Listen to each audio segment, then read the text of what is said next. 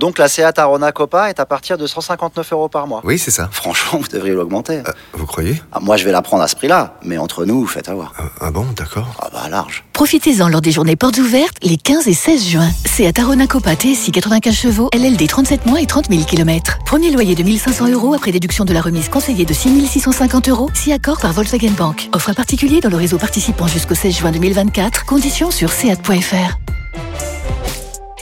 Pensez à covoiturer. Vous écoutez RMC.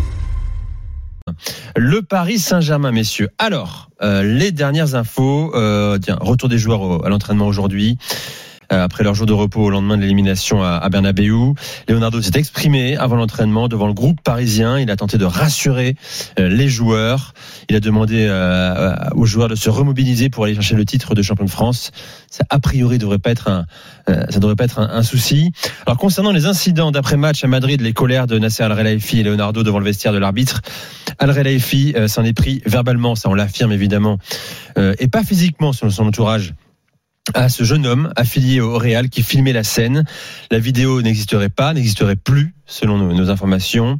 Euh, en revanche, les caméras de surveillance du stade auraient tout capté. L'UFA aurait donc récupéré ces images pour une éventuelle sanction à venir. L'arbitre du match, hein, je le rappelle, précise dans son rapport que le président parisien a délibérément frappé le drapeau d'un des arbitres en le brisant, euh, qu'il aurait tenu des propos très vulgaires également, mais on n'en est pas, euh, on n'est pas sur une agression physique réellement. Voilà donc déjà, un, mot là-dessus les gars, ça même toute la tension de la direction parisienne qui fait tellement une obsession la Ligue des Champions que quand ça lui échappe, pète littéralement les plombs.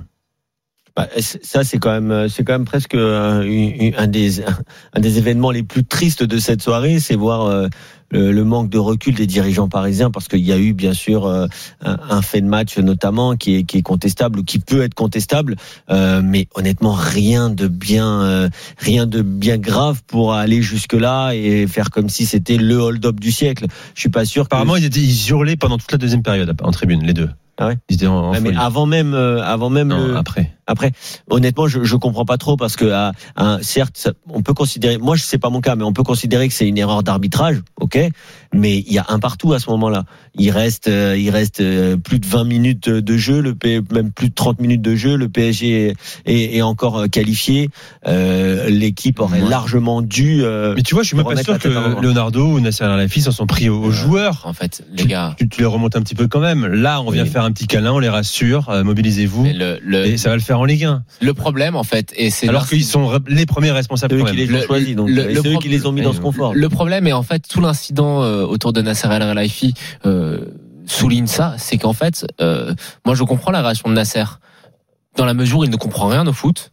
Depuis qu'il est arrivé au PSG, est président du PSG depuis 10 ans, mais il continue de montrer euh, d'année en année qu'il ne connaît rien au foot, au terrain, à la manière de construire un club. Si tu connais rien au foot, évidemment que tu penses que c'est une erreur d'arbi- d'arbitrage qui te coûte la qualification, si tu te mets dans cette logique-là.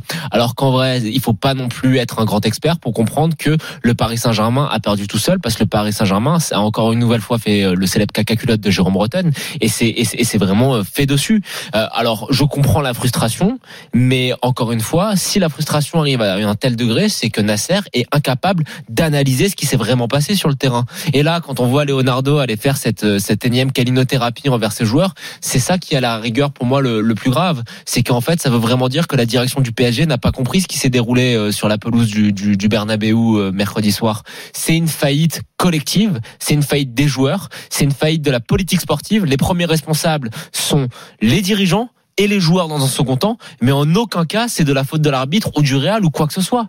C'est une faillite du Paris Saint-Germain soi-même et je pense qu'il aurait été de bon ton de la part de Nasser, de Leonardo et des joueurs qui l'ont fait. Les joueurs l'ont fait, j'ai vu les messages de Verratti, etc. Mais il aurait été de bon ton de la part de la direction d'assumer totalement cet échec. Là encore une fois, c'est la politique de l'autruche. Qu'est-ce que tu va les dirigeants là? On s'est trompé. Quelle communication ils pourraient faire? On s'est trompé, ça veut dire qu'ils s'en prennent aux joueurs.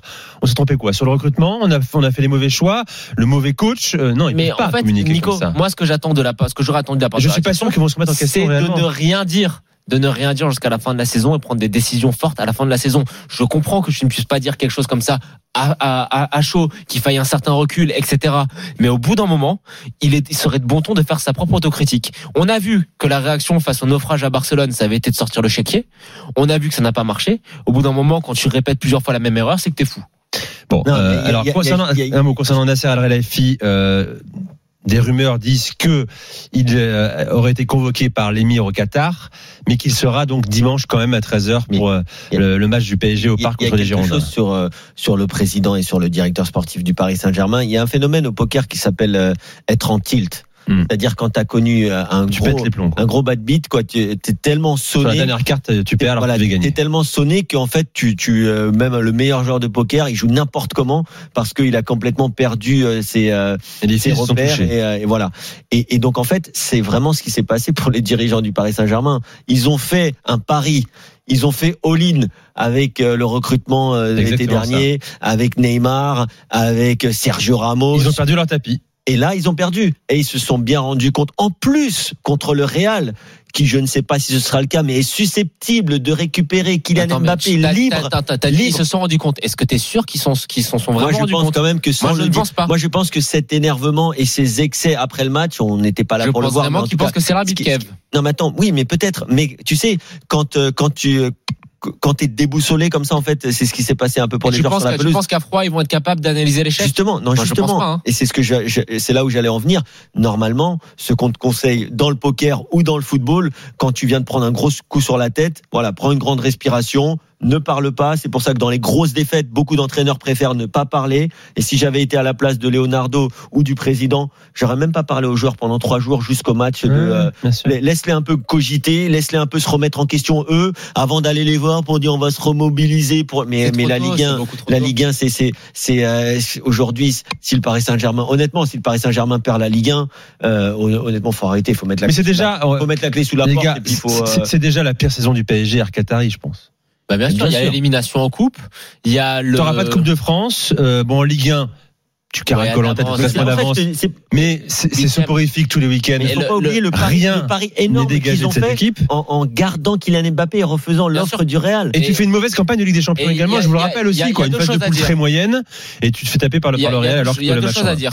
La première, c'est que on est tous d'accord pour dire que dans la tête des joueurs et dans la tête des dirigeants, la saison du PSG commence toujours au printemps. Mais ça, c'est la plus grosse des conneries parce que regarde ce qui s'est passé. Ouais, c'est que tu pommes, le match, le match contre Bâle et tu finis par avoir un mauvais tirage, à Ouais, finir deuxième de ta et avoir ça qui te, cette épine dans le pied et de perdre un match contre le Real qui certes n'est pas un grand Real mais qui reste le Real Madrid. Et le deuxième point qui est vraiment euh, à souligner et qui à mon sens est le plus important dans cette affaire, c'est que cette équipe, elle est construite n'importe comment, mais que sur le banc, et c'est pas pour dire je l'ai dit, etc., mais que sur le banc, l'entraîneur qui est Mauricio Pochettino n'avait rien à faire sur le banc du PSG. Je te dis pas que c'est un mauvais entraîneur, c'est comme, mais le problème, c'est exactement ce que je disais, je me rappelle, on enregistrait les émissions euh, de Noël un petit peu en différé euh, le- au mercato où il arrivait. Moi, je vous avais dit, c'est comme Emery, c'est comme Tourelle, ce sont d'excellents tacticiens probablement. La preuve en est, Emery a réussi après, Tourelle a gagné la Ligue des Champions, mais ce ne sont pas des entraîneurs qui sont capables de gérer le PSG. Et on va en revenir à ce que Kevin et moi on dit depuis des mois, et je pense que dans l'after on a été le premier à- les premiers à le dire. Ce club est inentraînable. Oui. Il y a personne qui peut le prendre. Jean-Jacques est avec nous au c'était 32 typiquement le match contre le Real, les choix débiles, etc. Faut pas chercher à les comprendre. C'est juste que ce club est inentraînable parce que tu jamais faire sortir un tel ou un tel et que tu es obligé de faire de la politique. Jean-Jacques est avec nous au 32 16 supporter du Pardon. PSG. Salut Jean-Jacques. Salut Jean-Jacques. Salut, Bonsoir les messieurs, comment ça va Bienvenue dans l'after. Euh, T'en es où niveau colère, déception, euh, tristesse À froid. 48 heures après. Franchement, euh, j'ai pas voulu appeler avant parce que parce que parce que parce que j'allais réagir un petit peu comme euh, comme euh, comme les dirigeants du Paris Saint-Germain, c'est-à-dire bêtement. Et, et euh, en fait, il faut que nous supporters, il faut que nous tous ceux qui, qui aiment mon club, on réagisse un petit peu comme vous ce soir, on fasse euh, un vrai bilan, on regarde ce qui aille pas et qu'on soit cynique et serein. Alors fais-le, fais-le le bilan. Dis-nous. En fait, en fait, le problème, c'est que le Paris Saint-Germain, ils ont, ils font comme Manchester City au tout début. Ils sont dans la politique du tout ce qui brille. Sauf que Manchester City, avec la politique de tout ce qui brille, ils ont jamais gagné la Ligue des Champions. Ils vont la gagner maintenant parce qu'ils ont changé de braquet. Mais avant ça, ils ont jamais gagné. Ils achetaient, ils achetaient, ils achetaient. Et il n'y avait aucune politique sportive. C'est le cas du Paris Saint-Germain.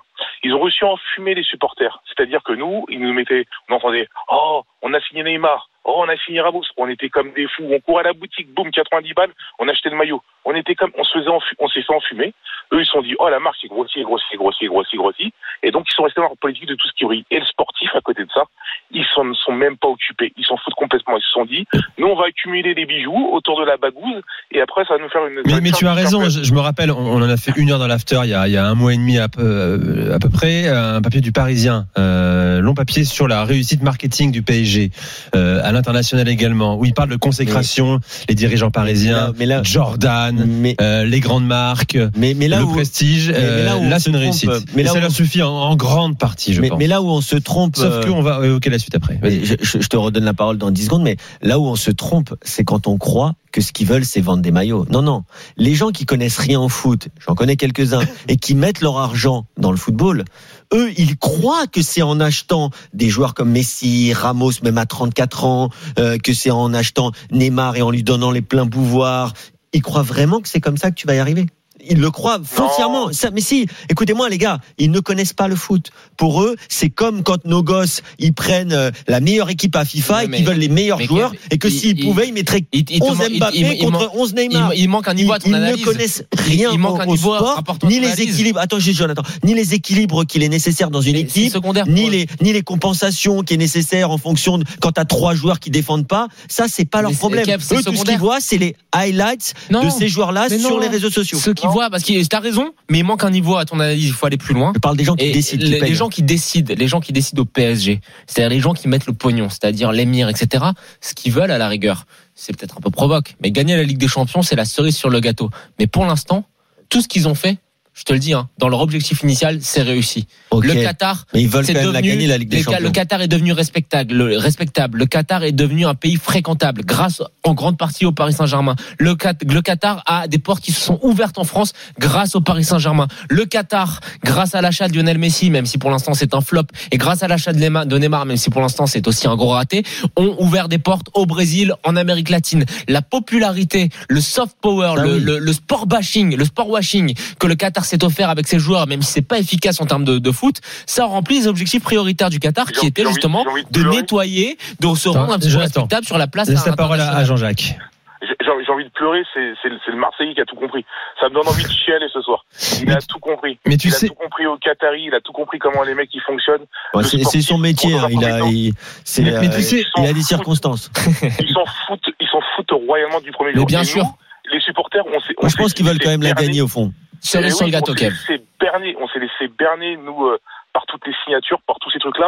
On s'est embourgeoisé, on s'est laissé, et ils nous ont fait perdre le truc. Mais c'est intéressant, tu dis Jean-Jacques. On s'est laissé berner parce que je te parle de plein de potes, même qui bossent à RMC, qui sont supporters du Paris Saint-Germain, et qui me le disent depuis 48 ans maintenant, euh, exactement dans ces termes. On s'est laissé berner.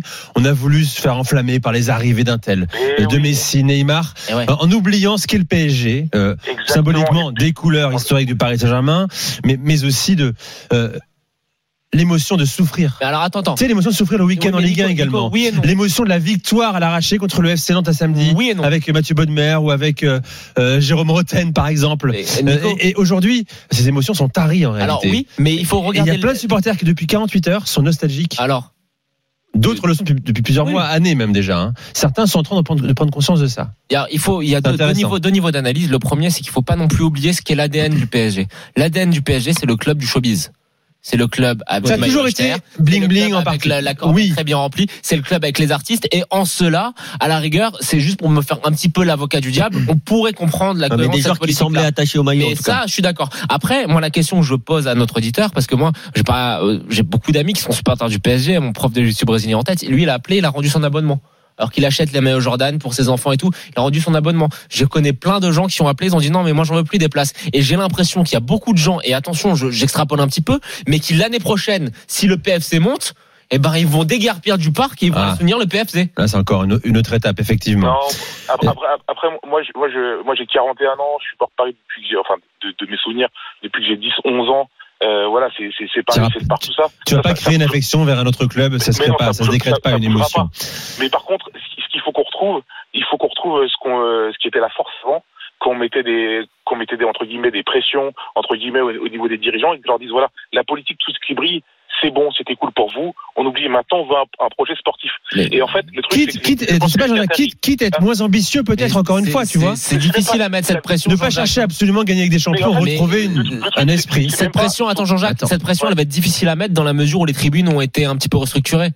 Oui, aseptisé, c'est vrai aussi. Mais en fait, le truc, c'est que il, il faut- il faut, il faut qu'on arrive à leur faire comprendre que qu'il faut pas regarder, il faut pas Mais, regarder. mais, euh, mais il Jean-Jacques, comme, comme vient de, nous faire, Jean-Jacques, il y a- il y, a Jonathan qui nous a fait un bon exposé euh, géopolitique euh, des, des, des intentions des Qataris, peut-être euh, quand ils ont acheté le Paris Saint-Germain. Mais je te le répète, ils ne peuvent pas penser comme ça. Ils ne peuvent pas se Maintenant, dire sûr, je vais pas prendre Messi ou Messi, je vais le laisser repartir je ne sais où, euh, ou je vais euh, me séparer de Neymar pour aller prendre un Paqueta, pourquoi pas, ou, alors pour aller investir sur euh, Amine Gouiri. prends Seko Fof- Seko Fofana, prends Ouais, Botsman. non mais il- euh, prends- tu aurais dû Non, mais prendre en- Colomoni peut-être même, non, tu mais vois. Moi, dans, moi, dans, mais moi, Mais dans l'absolu- pas moi, dans l'absolu, et quand, et quand Daniel dit que qu'il ferait euh, que qu'ils ont besoin de lui comme président ou comme euh, ouais comme président, euh, mais pourquoi pas Mais eux, eux, eux, eux, dans leur bon. eux dans eux dans leur raisonnement, ça ne passera pas. Ça ne passera pas parce qu'ils te diront non, nous, Le meilleur on veut les le meilleurs joueurs PSG, du monde. Sarkozy.